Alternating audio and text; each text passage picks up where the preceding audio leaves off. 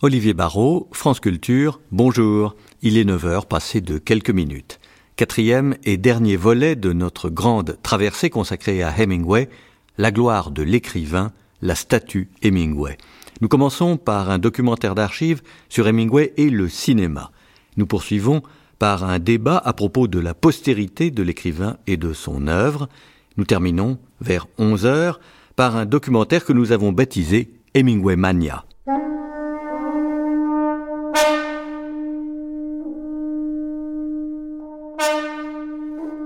Where was that? In Chicago. Ici, radiodiffusion de la nation française. I'm gonna lay down my sword and shield down by the riverside. Going down by the riverside. Yeah, Down. Ladies and gentlemen, I'm gonna lay down. it's a great my honor to be with you tonight. by the riverside. I'm gonna study one, one or more. You know how to whistle, don't you, Steve? You just put your lips together and blow. I ain't gonna study one no more. Un de ses héros dit toujours Je voudrais une vie courte et une mort dont je sois maître. Hemingway, à la vie, à la mort. Olivier Barrault, Guillaume Baldi. Nous vous rappelons que nous émettons sur les longueurs d'onde suivantes 41 mètres et 31 mètres 19.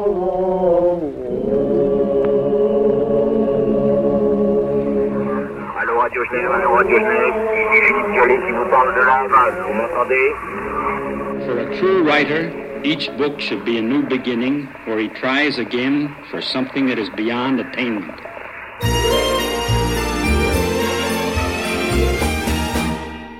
De deux côtés, on nous a averti officiellement que les Américains étaient à Paris. Nous nous demandons à la fois une consigne de, de, d'allégresse, de manifester par des drapeaux, par des lumières, et non, pas par des lumières, excusez-moi, Et je crie Vive la France et vive les Alliés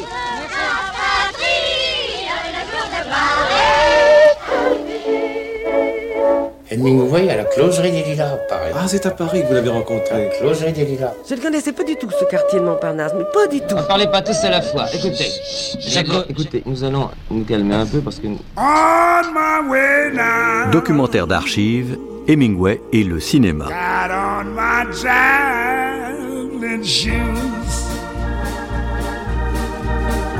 On my way now. Got on my traveling Well, I'm on my way now. Got on my traveling Oh, them shoes now. Documentaire d'archives établi à partir d'extraits des films inspirés par les écrits de Hemingway, romans mais aussi nouvelles. L'adieu aux armes, Pour qui sonne le glas, Le port de l'angoisse, d'après En avoir ou pas, Les tueurs, L'affaire Macomber, Les neiges du Kilimandjaro, L'adieu aux armes, deuxième version, Le soleil se lève aussi, Le vieil homme et la mer. Le tout enrichi d'un entretien avec Michael Henry Wilson.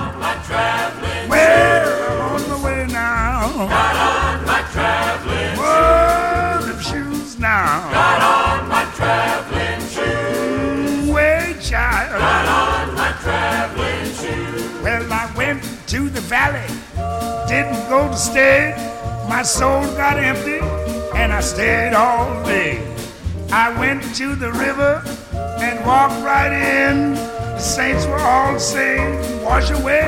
Nous sommes à Los Angeles, non loin des studios de Hollywood, en compagnie de Michael Henry Wilson, qui, comme chacun sait, est français, installé ici depuis une bonne trentaine d'années et qui est à la fois un historien du cinéma bien connu, un producteur, réalisateur de films documentaires tout à fait passionnants avec Marty Scorsese autour de Clint Eastwood et tout récemment d'un film euh, qui sortira en France euh, un jour prochain et qui est consacré sous le titre de Réconciliation à ce qu'a pu être l'action de Nelson Mandela en Afrique du Sud. Vous connaissez très bien l'œuvre de Hemingway, les adaptations au cinéma de ses romans. Euh, quels étaient les liens entre notre grand homme et Hollywood? Euh, D'abord, existait-il réellement ces liens?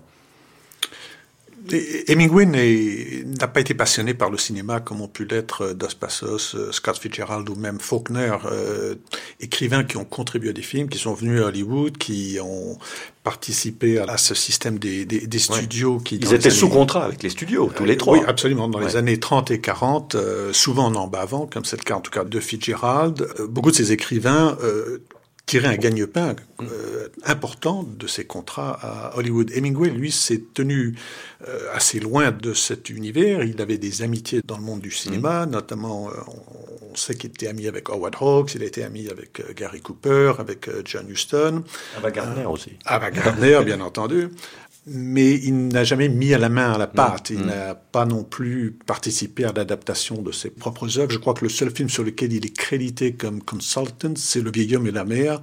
Mais je ne pense pas que son intervention était euh, euh, déterminante.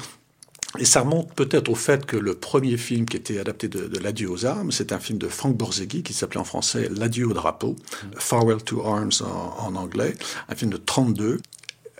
Hemingway a été épouvanté par ce film qui a complètement trahi, film magnifique, mais qui n'a aucun rapport avec le roman dont il, dont il est tiré et qui change complètement euh, le, le message euh, pour en, en faire une espèce de d'ode lyrique qui se termine sur des accents euh, dignes de Tristan et Iseut, avec même la musique de, de Wagner, euh, qui part dans une direction de, de, de mélodrame sublime qui est complètement étrangère à Hemingway. Et Hemingway a été horrifié, a haï cette production, ne voulait pas voir le film, ne voulait pas assister à la première.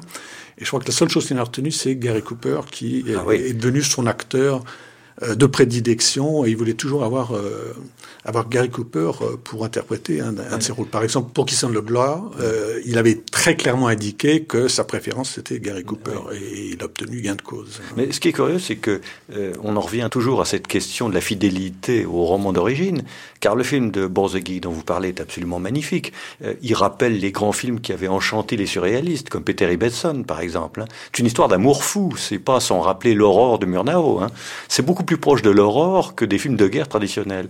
Et c'est ça qui magnifique. Euh, il me semble quand même que dans cette sévérité de Hemingway à l'égard d'un film inspiré de son propre roman, il y a une chose qui est erronée, c'est que le lien entre les deux personnages, il est très fort dans le roman. Et ça se termine effectivement par la mort de Catherine Barclay, au moment de donner naissance à leur enfant. Euh, Dans le film, c'est quelque chose de complètement fusionnel, voire de mystique, mais c'est très beau. Et là, je ne trouve pas qu'on soit si loin du roman que cela.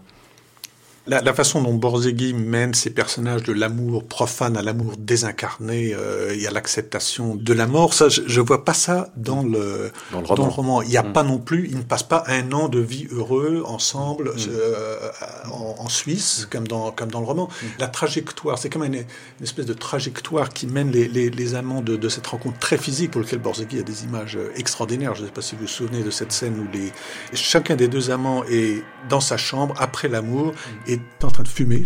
L'un et l'autre sont en train de fumer dans la pénombre et ils se remémorent l'acte d'amour. Bon. Euh, scène, scène magnifique, très très concrète, très très charnelle. Et toute le- le- le- la trajectoire du film, c'est de mener de cet amour charnel à l'acceptation d'un amour complètement intemporel. Et euh, le, le dernier mot qui est prononcé dans le film de Borzegui, c'est il porte le corps de, de- son amante dans, dans- ses bras, la, por- la fenêtre est ouverte, il y a un envol de, de mouettes, on entend une version euh, hollywoodienne du, du, du de, Wagner. Euh, on est dans une autre dimension qui est, euh, qui mystique, et je, je conçois bien que, euh, que Hemingway a été fort irrité de cette trahison. Maria! Maria! Our English is all! Yes. Yes, thank you. Thank you. Thank you very much.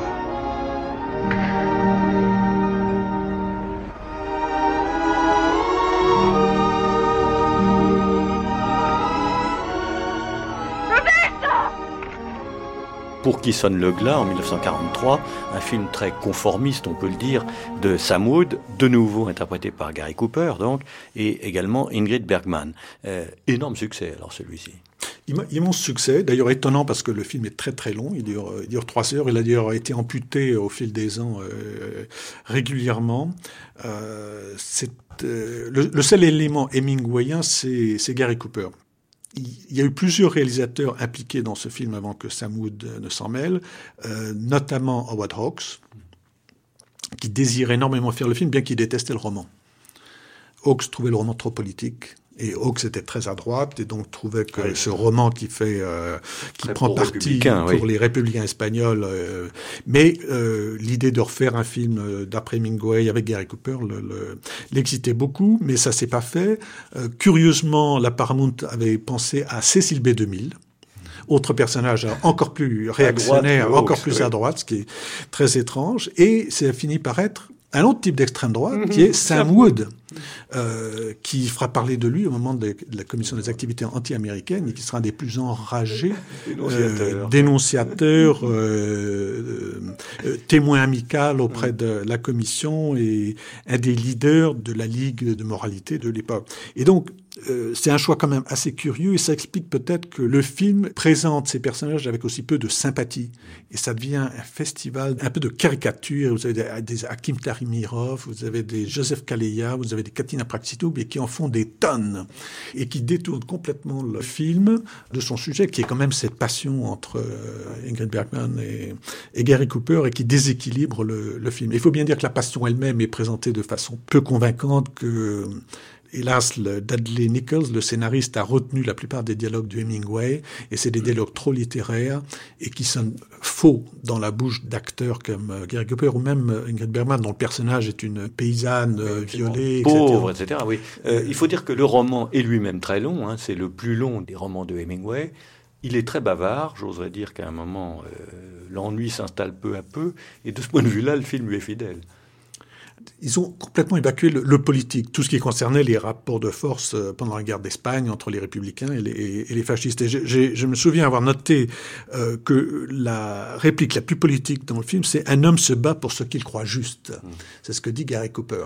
Donc on ne saurait être plus euh, diplomate et euh, impliquer que ben, les franquistes, au fond, ils se battent pour ce qu'ils croient, donc ils n'ont pas tort eux non plus. Et, et vraiment, c'est un film qui se tient de ce point de vue-là, qui est loin de respecter les convictions de Hemingway.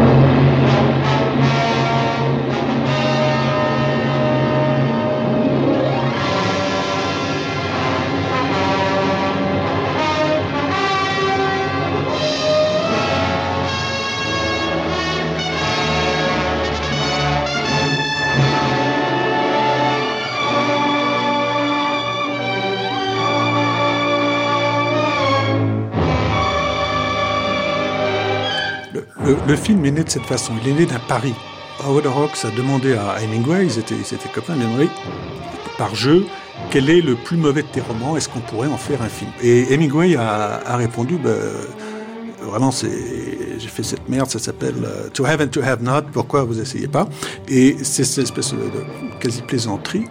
Et euh, Hawks n'aimait pas le roman, mais il avait repéré quelque chose dans le roman, c'est cette espèce de relation très étrange entre les deux protagonistes masculins et féminins, et il a vu une possibilité d'y créer un de ces marivaudages euh, impertinents dont il a le, le, secret, et qui est devenu euh, le cœur du film, le port de l'angoisse, car euh, il faut bien dire que Hawks ne s'intéressait nullement à, à l'intrigue, il s'intéressait uniquement au rapport de Bogart et de oui, et de, et de Bacall.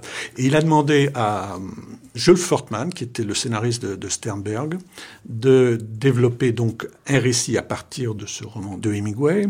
Et euh, Furman s'en est pas mal tiré. Il a, il a beaucoup utilisé, y compris des répliques entières qui viennent de Morocco et qui viennent de Shanghai Express, littéralement. Et euh, c'est devenu donc le point de départ du film. Et 15 jours avant le début du tournage, la Warner euh, s'est vue mise en garde par euh, les services gouvernementaux qu'on ne pouvait pas présenter Cuba sous un jour négatif, car Cuba était un allié important pendant cette, on était en 44, pendant la, la deuxième guerre mondiale. Il fallait pas s'aliéner les Cubains en présentant euh, l'île comme une espèce de, de, refuge pour des gangsters et un lieu de contrebande, etc., etc. Il faut trouver euh, panique, évidemment, à ce moment-là euh, chez, chez Hawks, qui est à 15 jours du tournage, et qui demande à Faulkner d'arranger les choses. Et Faulkner a 15 jours pour tout changer, et en fait, ramener un, une histoire qui se passait normalement sur trois saisons, la tournée en trois jours. Ça ne se passe plus autour de, de, de la Floride et de, et de Cuba. Cuba. Il s'agit de la Martinique et d'en faire, euh, de faire des, les good guys sont les gaullistes, mm. les bad guys sont les vigissois, particulièrement l'inspecteur de, de, police joué par euh, l'extraordinaire Dan Seymour. Oui, qui prend et, un accent français totalement génial, entre parenthèses. Quand on sait que, par ailleurs, Faulkner euh, depuis longtemps, voulait faire un projet sur le général de Gaulle et la France libre. Euh, donc, je crois qu'il a mis un peu la, la passion qu'il avait pour la résistance française, il l'a mise dans cette transposition à la Martinique. Et il faut bien dire aussi que c'est un film sur lequel le scénario a été réécrit littéralement au jour le jour. Chaque matin, Hawks, avec ses acteurs, réécrivait les, les dialogues, Ah réinventait des choses, euh, demandait la collaboration justement de ces, de ces acteurs. Il y a une créativité que Laurent Bacall a décrit dans ses mémoires, le côté très unique, très moderne de Hawks de ce point de vue-là, de demander à, à ses collaborateurs euh, d'improviser, d'improviser, oui. d'améliorer leurs Oui, répliques, absolument. etc. Et alors, ce qui s'est passé et qui a rendu le film électrique, c'est que d'une part, Hawks était amoureux de Lauren Bacall, qui était sa, euh, sa Mm. découverte, c'est lui qui l'avait découverte, il était son, son Svengali. Et il se la fait faucher par un pré Bogart. Et Bogart et Bacall tombent éperdument amoureux pendant le, le- le tournage. Et Hawks a eu L'élégance. et surtout l'intelligence en tant que cinéaste de ne pas essayer d'y mettre le haut là, mais au contraire d'encourager.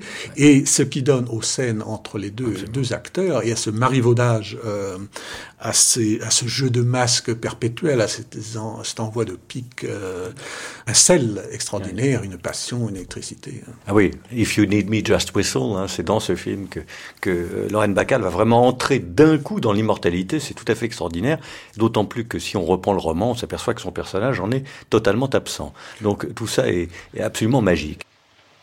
Uh, sure you won't change your mind about this. Uh huh. This belongs to me and so do my lips. I don't see any difference. Oh, I do. Okay. You know you don't have to act with me, Steve. You don't have to say anything and you don't have to do anything. Not a thing. Oh, maybe just whistle. You know how to whistle, don't you, Steve? You just put your lips together and blow.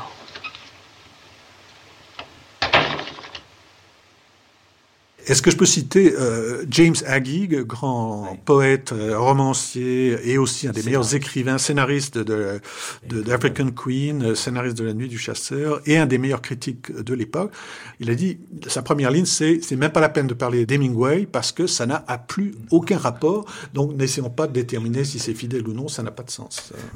Mais euh, le fait est que ça n'a pas de sens, mais euh, toujours est-il que le point de départ, il est bel et bien d'Hemingway, et à partir du moment où ça donne des films aussi admirables que Port de l'angoisse, on ne peut au fond que s'en féliciter. Il y, a, y a une influence qu'on pourrait peut-être aussi euh, ajouter, c'est Casablanca, c'est que euh, et Furtman et Faulkner étaient très très conscients qu'ils étaient sur, ils travaillaient sur les brisés, que ne, serait-ce que parce qu'ils avaient un frère Bogart et que le personnage de Bogart, euh, Bogart était idéal pour les personnages d'Américains endurcis qui refusent de s'engager, mais qui ont le cœur bien placé et qui donc tôt ou tard vont être du bon, Bon côté. côté. Euh, je crois qu'il y a une réplique euh, formidable où à un moment il, dit à la, la résistante euh, gaulliste "Vous sauvez la France, je vais sauver mon bateau." Et donc ça part toujours de façon très concrète l'engagement euh, des personnages de, de Bogart, mais euh, c'est un engagement plus affectif que politique. Et il faut bien dire que le personnage de Slim, joué par Lauren Bacall, là aussi est, est déterminant dans cet engagement. Mais, mais, mais l'idée de cet engagement à corps défendant de, de, de Bogart, c'est Casablanca qui a consacré ça. Oui, bien sûr. Enfin, de là à en faire un film politique, euh, il faut raison garder.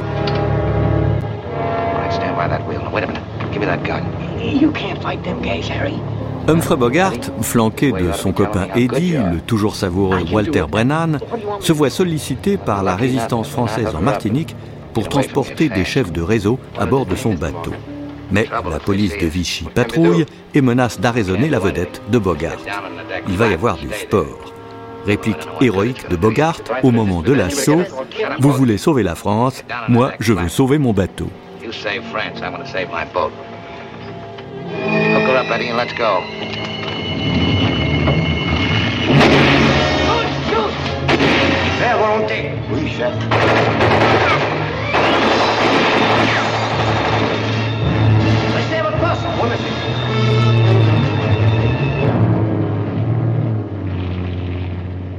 A contrario, euh, quels sont les films inspirés de ces romans que Hemingway appréciait particulièrement? Alors, Le film, le seul dont il a vraiment dit beaucoup de bien, à ma connaissance, c'est euh, The Killers.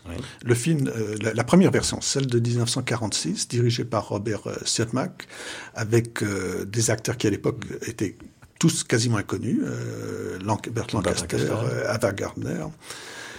Apparemment, euh, et bien que le, le- le film est une construction complètement différente de la nouvelle qui l'inspire, ça a beaucoup plu à Hemingway, qui en avait obtenu une copie en 16 mm et seul serait projeté plus de 200 fois. Donc c'est vraiment dire que c'était presque une obsession ce film. Alors qu'est-ce qui l'a passionné dans ce film qui est en fait un, un film noir, qui est un film puzzle, qui est extraordinairement complexe. C'est un film qui a d'ailleurs fasciné à l'époque parce que personne n'avait encore jamais fait ça. C'est un film où il y a 11 flashbacks et qui sont pas chronologiques. Donc c'est un véritable euh, puzzle qui, euh, que, que le spectateur doit recomposer en même temps que l'enquêteur du, du film joué par, euh, par Edmond O'Brien, dont c'était lui aussi un des, des premiers rôles, rôles importants. Et c'est filmé de façon très très sombre. C'est vraiment euh, le, un film noir en noir, Un film hein. noir Hein? très très très Ouais, noir. la Siodmak, hein, qui était Ouais, vraiment, ouais. qui venait d'Allemagne et qui avait été très proche de l'expressionnisme. Et le film porte cette marque euh, de la même manière. Mais alors, euh, est-ce que vous n'êtes pas étonné par le fait que ce film est absolument haletant, il est à peu près aussi incompréhensible que le Faucon maltais hein, de John Huston. Ou, ou que le Grand Sommeil. Voilà, voilà, on comprend rien, peu importe, on est embarqué. Et tout ceci repose sur une nouvelle qui fait six pages hein, au départ. C'est un texte extrêmement court. Donc ça veut dire que les scénaristes ont travaillé considérablement pour les tueurs première version. Alors, je crois qu'il là, il faut, il faut remercier John Huston, qui n'est pas crédité au générique, mais qui apparemment aurait euh, écrit les deux tiers, euh, sinon les trois quarts, de l'adaptation. Richard Brooks, euh, autre réalisateur d'importance, y a contribué. Le producteur, Mark Ellinger, qui, est à l'initiative du film, était aussi un journaliste et un très grand connaisseur de la, de la pègre, de la criminalité, etc. Il y a mis sa main. Et celui qui a sans doute le moins contribué, c'est le scénariste qui est crédité, Anthony Weiler, euh, et sans pas que son apport ait été majeur. Il semble bien que ce soit Houston euh, qui ait fait le, le, le plus et qui n'en a jamais tiré profit, mais c'est peut-être euh, rattrapé puisqu'il a eu son film Hemingwayien, si je puis dire, avec Key Largo, où il y a beaucoup de thèmes qui proviennent du de To Have and To Have Not. euh, donc euh, Houston s'est a pris un peu sa revanche avec ce, ce film. Oui, Key Largo, qui est une des Keys, hein, une des petites îles au sud de la Floride, à côté de laquelle se situe Key West, où a vécu très longtemps euh, Ernest Hemingway. What'll it be, gentlemen? I don't know. What do you want to eat, Al? I don't know what I want to eat. And I'll have the roast pork tenderloin with the applesauce and mashed potatoes. That's not ready yet. And what's it on the card for? Well, that's on the dinner. And have that at six o'clock. The Clock is ten minutes fast. The dinner isn't ready yet. Never mind the clock. What have you got to eat? Well, I can give you any kind of sandwiches, bacon and eggs, liver and bacon, ham and eggs, steaks. I'll take the uh, the chicken croquettes with the cream sauce, the green peas, and the mashed potatoes. That's on the dinner, too. Everything we want's on the dinner. That's the way you work it, huh? I can give you ham and eggs, bacon and eggs, I'll liver and ham bacon. and eggs. Give me bacon and eggs. One ham and bacon and. Coming up. You got anything to drink? I can give you soda, beer, ginger ale. I said, have you got anything to drink? No. This is a hot town. What do you call it? Brentwood. Ever hear of Brentwood? What do you do here nights?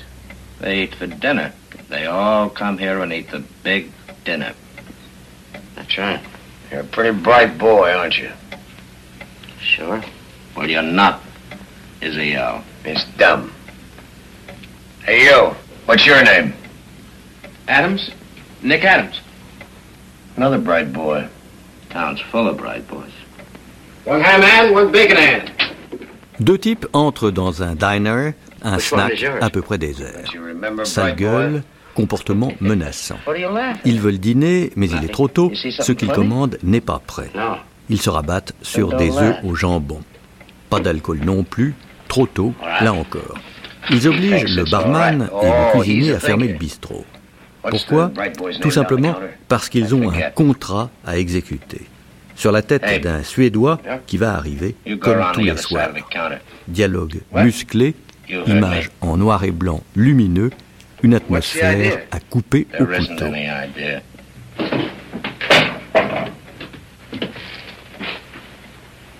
Better go around, bright boy.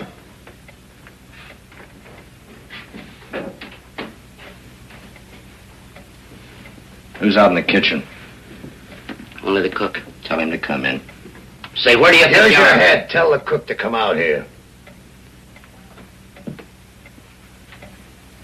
Stan, Yeah? come here. What was it?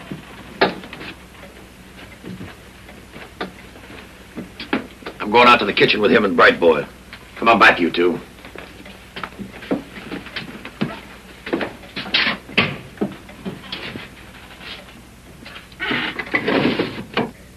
Anybody comes in, you tell him the cook is off. What's it all about? Hey, Al. Bright Boy wants to know what it's all about. Why don't you tell him? What do you think it's all about? I don't know. What do you think? I wouldn't say. Hey, Al, Bright Boy says he wouldn't say what he thinks it's all about. Et pourquoi que vous allez tuer Ole Andresson Qu'est-ce qui vous a fait Il n'a jamais eu l'occasion de rien nous faire. Il nous a même jamais vus. Et il nous verra qu'une fois, fit We're gonna Al kill a dans la cuisine. Ben alors pourquoi vous allez le tuer demanda. On va le tuer pour rendre service à un poteau, petit loustic. Ta gueule, fit Al dans la cuisine. Tu causes trop, bouffi. Bah quoi, faut bien le distraire, le petit loustic. Pas vrai, petit loustic Tu causes trop, je te dis, fit Al. Le pruneau et mon petit loustic à moi, il se distrait tout seul. Je les ai ficelés comme une paire de copines au couvent. On croirait que tu as été au couvent. Mais qu'est-ce que t'en sais? Bah Alors c'était dans un couvent, à Youpin. Voilà ce que c'était. George consulta l'horloge. Si quelqu'un s'amène, tu diras que cuistot est sorti. Et s'il insiste, tu diras que tu vas dans la cuisine pour lui faire son manger toi-même. T'as saisi, petit loustic Ça va bien, dit George. Qu'est-ce que vous ferez après? Ça dépend, dit Max. C'est une de ces choses qu'on ne peut pas dire d'avance.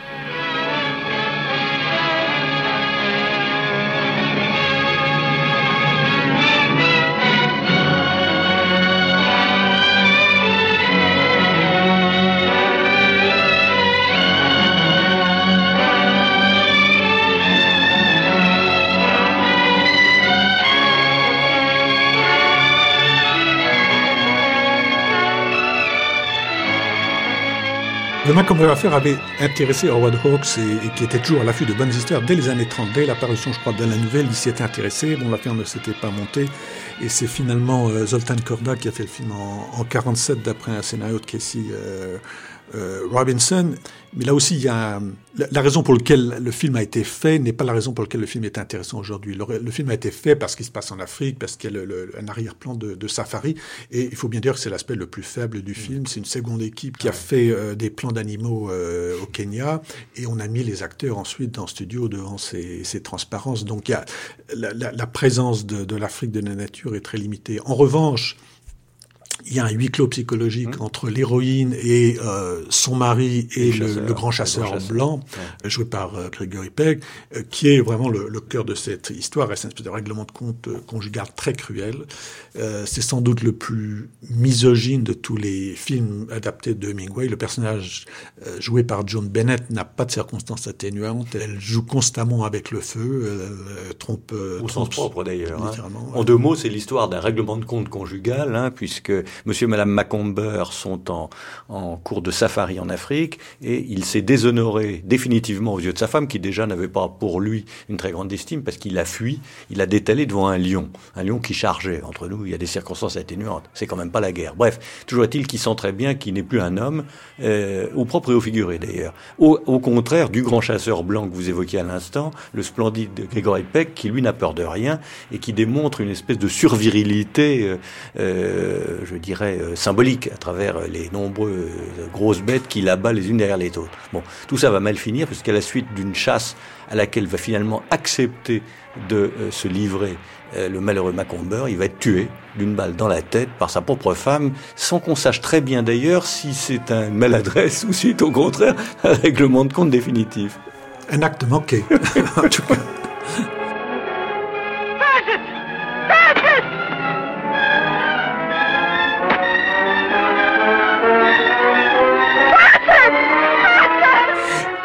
ce qui est fascinant d'ailleurs, c'est euh, dans, dans, ce film, c'est que finalement euh, l'amant et le mari se rejoignent dans le mépris pour euh, la femme qu'ils se disputent. Et il y a une réplique extraordinaire dans le film "Women are a bloody nuisance".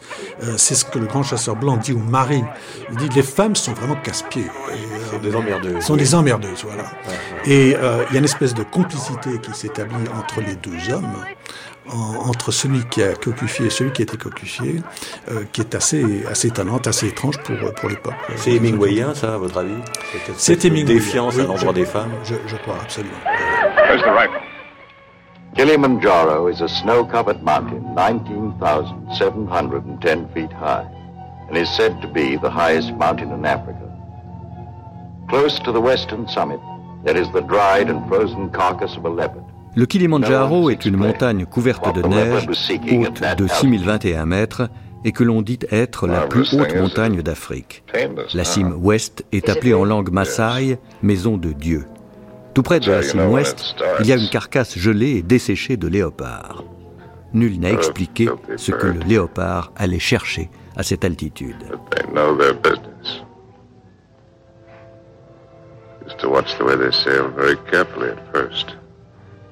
Les vautours rôdent, ayant senti que le blessé fera peut-être bientôt leur ordinaire.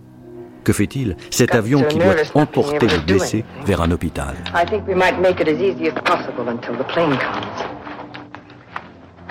Or until the plane doesn't come.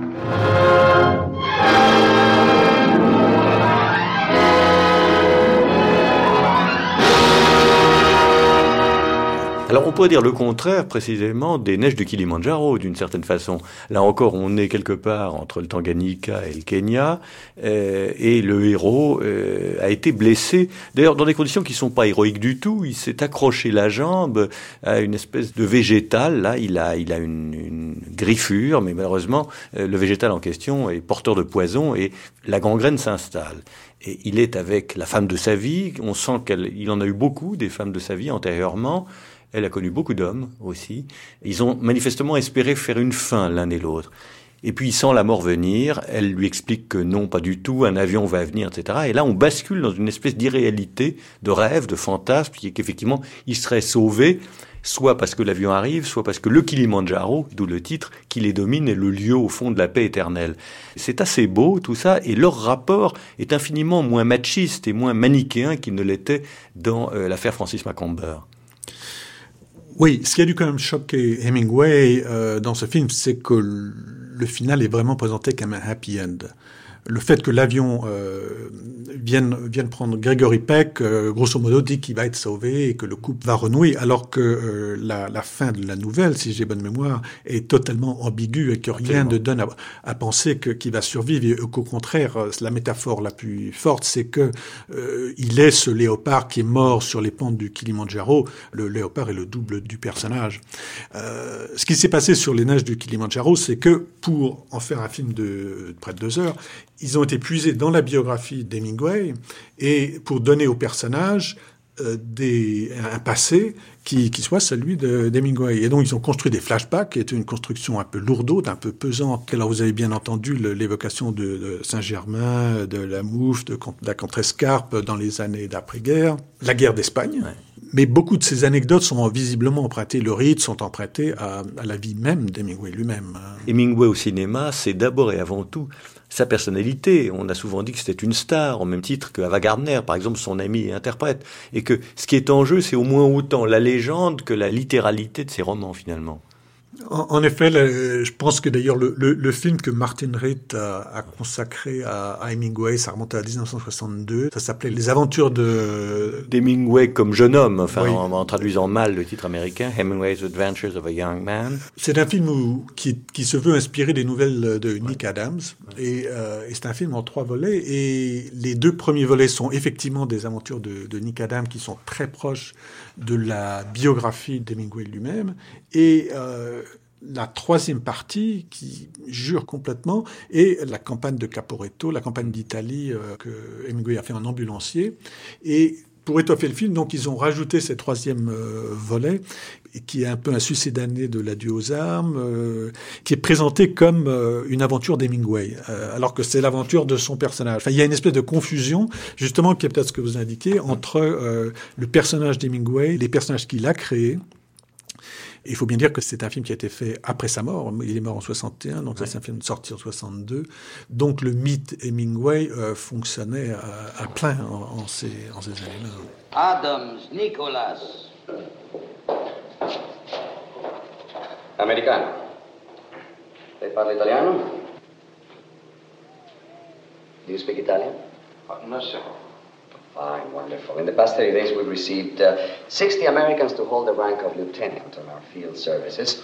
Of those 60, 57, 58 cannot speak one word of Italian. 53 cannot tie a tourniquet. Can you tie a tourniquet? No, sir. 54.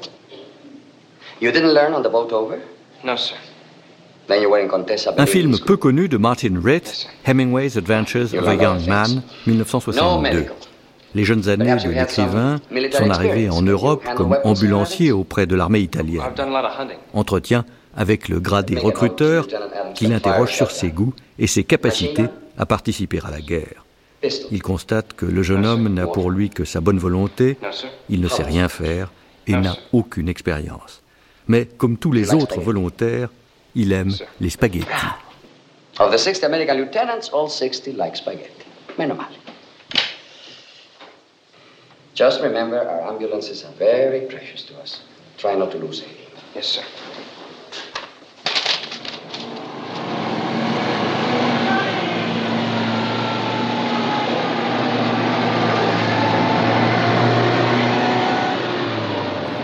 Alors il a eu aussi euh, le malheur de connaître quelques adaptations vraiment ratées, comme par exemple la deuxième de l'adieu aux armes en 1957, le film de Charles Vidor. Il n'y a rien à, en sauver, si je puis dire, de celui-ci. Non, c'est un film qui qui aurait pu être intéressant si John Huston l'avait tourné. C'est John Huston qui devait faire le film. Euh, ce qui aurait, qui, il était un ami de d'Hemingway, il était sur la même longueur d'onde. Mais c'est vraiment un film dont l'auteur et son producteur, euh, Zelznick, David Zelznick, qui euh, imposait son épouse Jennifer Jones, Jones qui imposait Rock Hudson euh, dans le rôle euh, de Frédéric. Et John Huston n'a n'a pas pu supporter le côté obsessif, maniaque de, de Zelznick, et quatre jours avant le début du tournage, part en emmenant littéralement la moitié de l'équipe, dont Oswald Morris, le chef opérateur. Et donc le, film doit être remonté en toute hâte. Et euh, Charles Vidor semble avoir été un peu hein, le, larbin dans cette affaire, le larbin de Zelznick. Et, c'est un film qui alors euh, est anti-hemingwayien dans le sens où il est complètement euh, sirupeux et beaucoup des dialogues sont d'ailleurs empruntés au, roman. Il est beaucoup plus près du roman oui. que le film de Borzegui, oui. mais il va dans le sens du mélo à l'eau de rose, et c'est une catastrophe. D'ailleurs, ça a été un désastre commercial, critique, et qui fait que Zelznick a renoncé à la production euh, après mmh. ce film. Non, il est certain que euh, ce n'est pas, ce n'est pas un grand film, que ce n'est même pas un très bon film, mais Hemingway, qui, a, qui a toujours été trahi à l'écran, et d'ailleurs qui ne peut être qu'être trahi à l'écran, je crois, parce qu'Hemingway est un styliste, c'est un grand écrivain, mais c'est un styliste avant tout. Les histoires d'Hemingway qui ont l'air euh, très riches et très pleines quand on les lit, indiscutablement, euh, le cinéma les, les, les, trahit et ne peut rendre cette richesse. Archive, eh bien, le masque et la plume. Dans, dans cet adieu aux armes, qui d'ailleurs n'est pas du tout bien accueilli, je crois, par le public. En fait, Michel Pollack, 1961. J'ai trouvé, mettons, le film dure deux heures, mettons pendant une demi-heure, deux ou trois des passages, des séquences que, qui m'ont rappelé et euh, l'œuvre d'Hemingway. Et Claude Mauriac. Il faut dire, n'est-ce pas, euh, je crois que c'est Malraux qui a dit que, la, que L'adieu aux armes est le plus beau livre d'amour qui a été écrit. Eh bien, euh, ce film, par moment, est un très grand film d'amour. Il y a certaines scènes qui sont d'une grande beauté. Et moi, je ne peux pas admettre, ou plutôt comprendre, ouais, qu'on le nie. Moi, j'ai marché à, fond. À Cela dit, évidemment, le livre, dans sa richesse, n'a pas pu être rendu. Il y a eu beaucoup de changements, beaucoup d'adoucissements, euh, en particulier le, le, langage qui est souvent assez vif euh, d'Hemingway. On n'a pas, pas pu appeler toutes les choses par leur nom. Souvent. Quelquefois, on l'a Souvent, fait. car Dieu sait, euh, il est certain que maintenant, euh, il y a une espèce de non-conformisme qui est, est à la mode en Amérique. Mais on parle quand même de ce film, de choses qui, en principe, devraient faire dresser les cheveux des Américains sur la tête. Leur- leur- les relations entre l'homme et la femme, par exemple, sont traitées avec une franchise qu'il est extrêmement rare de trouver dans un film américain. Tout le passage de la, rêve- de la déroute de Caporetto est dans l'image très beau. Je suis entièrement d'accord avec vous pour le morceau de Caporetto qui dure exactement 10 minutes et qui est un très beau morceau de cinéma pur. Mais je trouve que la fin du film, la dernière demi-heure, d'accord. toute l'histoire... Non mais pardon, mais pardon, c'est que moi je viens de relire L'adieu aux armes. C'est un des, des livres que je préfère au monde. Et vraiment, lorsque tout à l'heure Baroncelli nous dit l'esprit du livre est respecté, je suis pas d'accord. La lettre du livre est respectée, car en effet l'adaptation est fidèle. Mais l'histoire de l'accouchement de Madame Jennifer Jones est traitée en trois pages par Hemingway. Ça dure une demi-heure dans le film. Je crois que le film souffre surtout de, de- de cette volonté qu'ont les producteurs américains de vouloir faire des films géants. D'ailleurs, le, le- le défaut était, était- a, a pu également être remarqué dans le dernier film de Stevens, Géant, qui avait une heure de trop. Alors là, il y a une heure qui est assez brillante. Et on s'aperçoit quand on connaît quand on connaît le livre, qu'on connaît l'histoire, qu'il reste beaucoup plus d'une demi-heure. Il reste à peu près une heure et demie pour traiter uniquement de la Suisse et de l'accouchement. Alors on se dit mais comment comment est-ce qu'ils vont faire? Alors en effet le film s'étire interminablement et je crois que ce- ça, ça- c'est le défaut justement de ce- ces directives qui visent d'ailleurs à concurrencer la télévision par des films spectacles qui, qui vont attirer les gens. Mais je crois que c'est un- une erreur de calcul monumentale et euh, l'insuccès d'ailleurs à la longue de, ces- de ces films-là le prouve.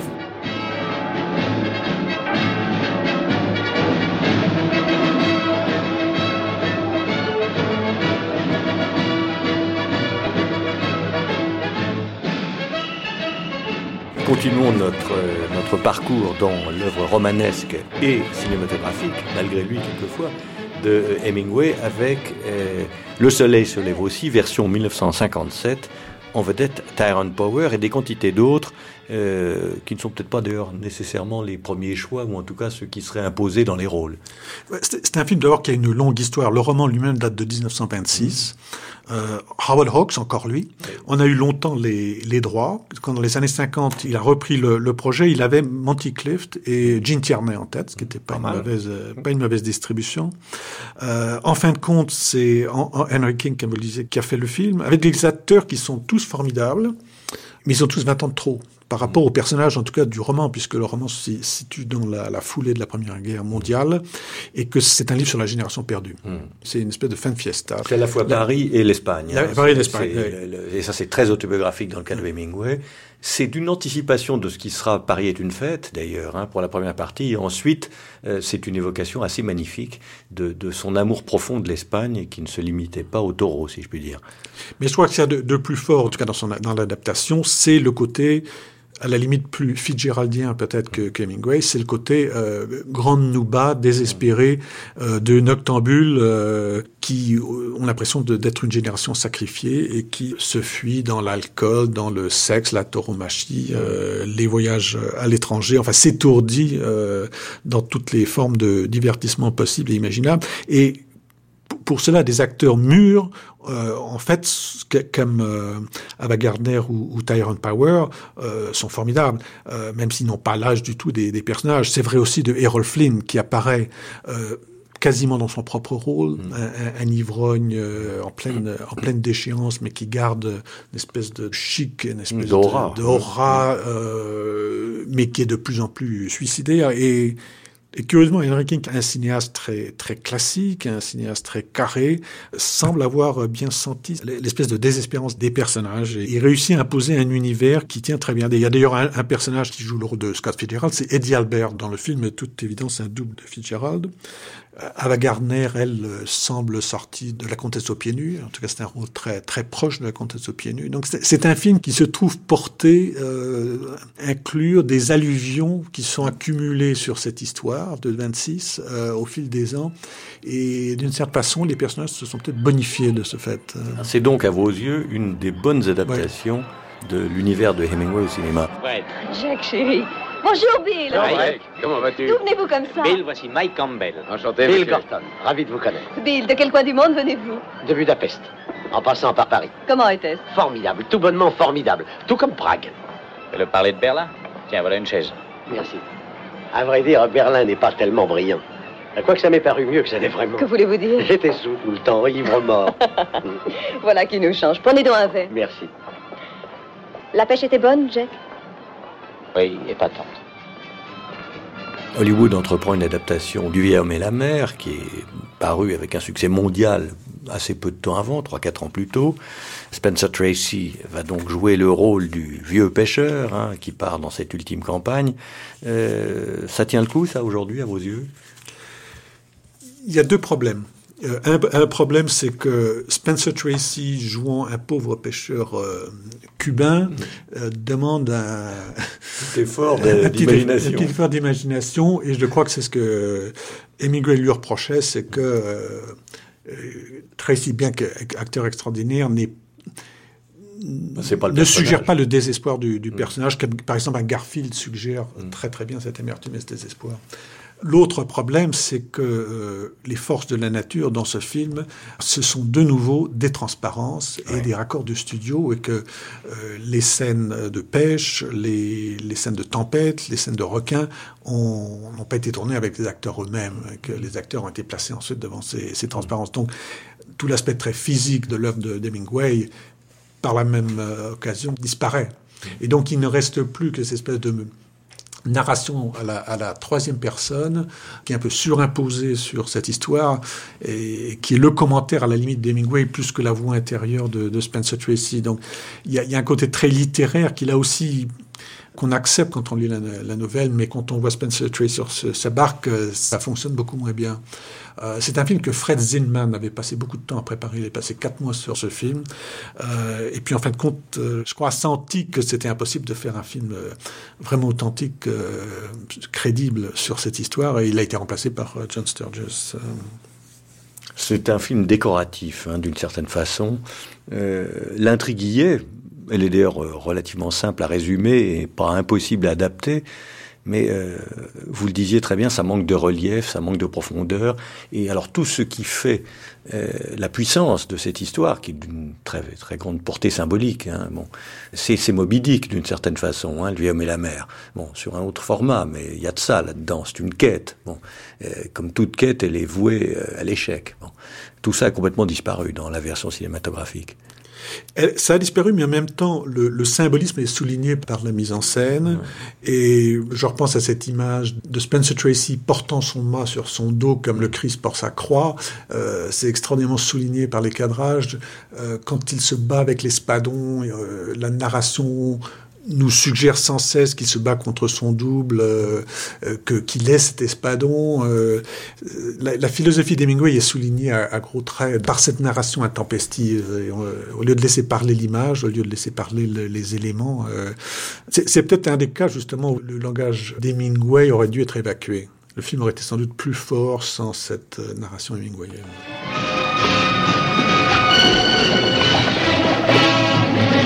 Ahí no, gálalos. Ahí no, ahí no, ahí no. Il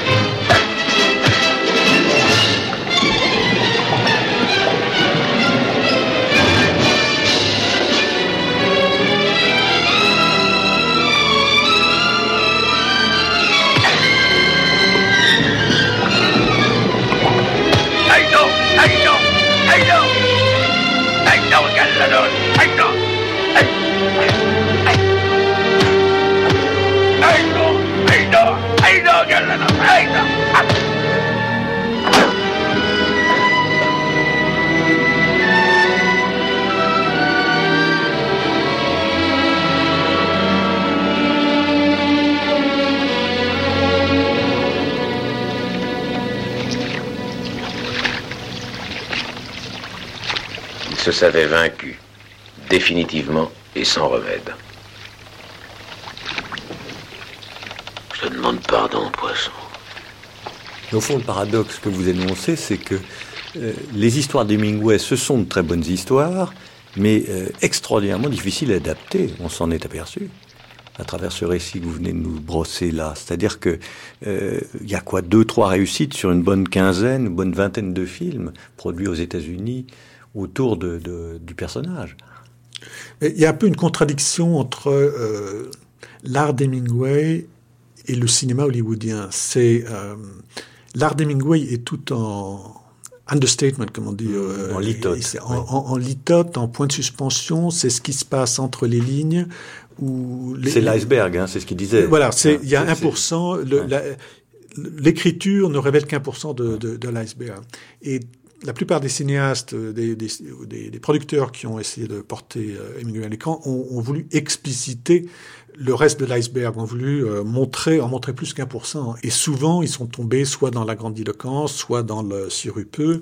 Et euh, ceux qui ont réussi, c'est ceux qui ont été justement, qui en ont peut-être dix moins, euh, qui sont restés dans l'âpreté, dans l'amertume, comme Sudmack avec The Killers, parce que c'est quand même le mieux.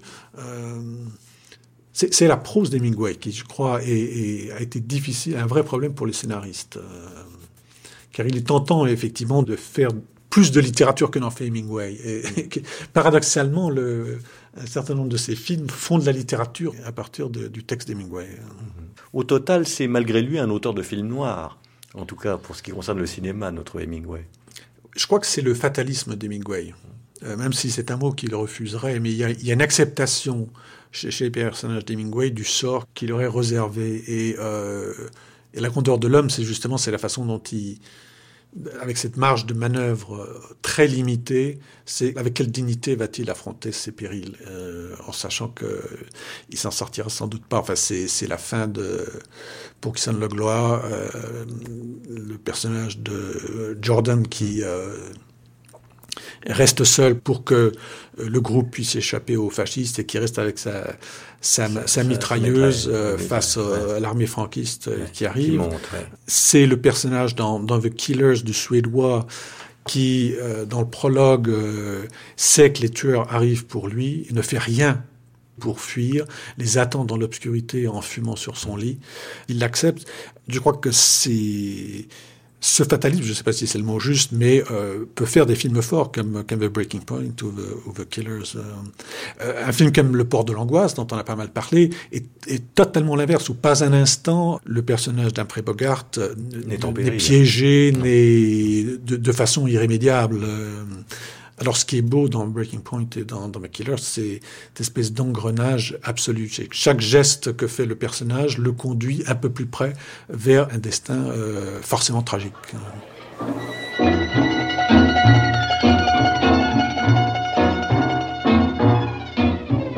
Maybe it happens this way. Maybe we really belong together, but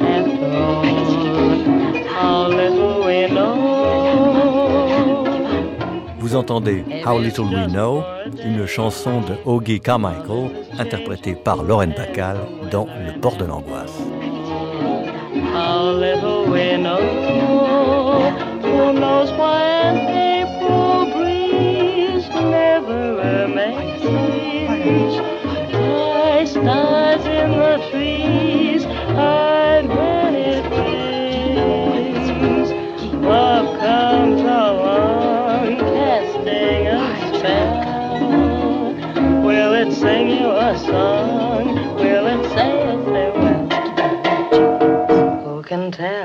C'était Hemingway et le cinéma, attaché d'émission Elsa Génard, mixage Frédéric Changenet, un documentaire d'Olivier Barrault et Guillaume Baldi.